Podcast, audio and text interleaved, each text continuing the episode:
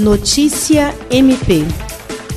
Membros do Ministério Público do Estado do Acre poderão participar da palestra Proteção e Privacidade Online, promovida pela Corregedoria Geral de Justiça do Tribunal de Justiça do Acre, que acontecerá pela plataforma Cisco Webex no próximo dia 18, das 14 às 16 horas, horário local. A ideia é alertar operadores do direito e evitar que mais pessoas se tornem vítimas das quadrilhas cibernéticas, bem como os mecanismos existentes para apuração e repressão desses delitos. O palestrante será o delegado Alessandro Gonçalves Barreto, da Polícia Civil do Estado do Piauí. Ele também é coautor dos livros Investigação Digital em Fontes Abertas, Manual de Investigação Cibernética, Deep Web, Vingança Digital, Cybercrimes e os Reflexos do Direito Brasileiro e Cybercards. Segundo a Corregedoria Geral de Justiça, o recente ataque aos servidores do STJ e a invasão aos e-mails de magistrados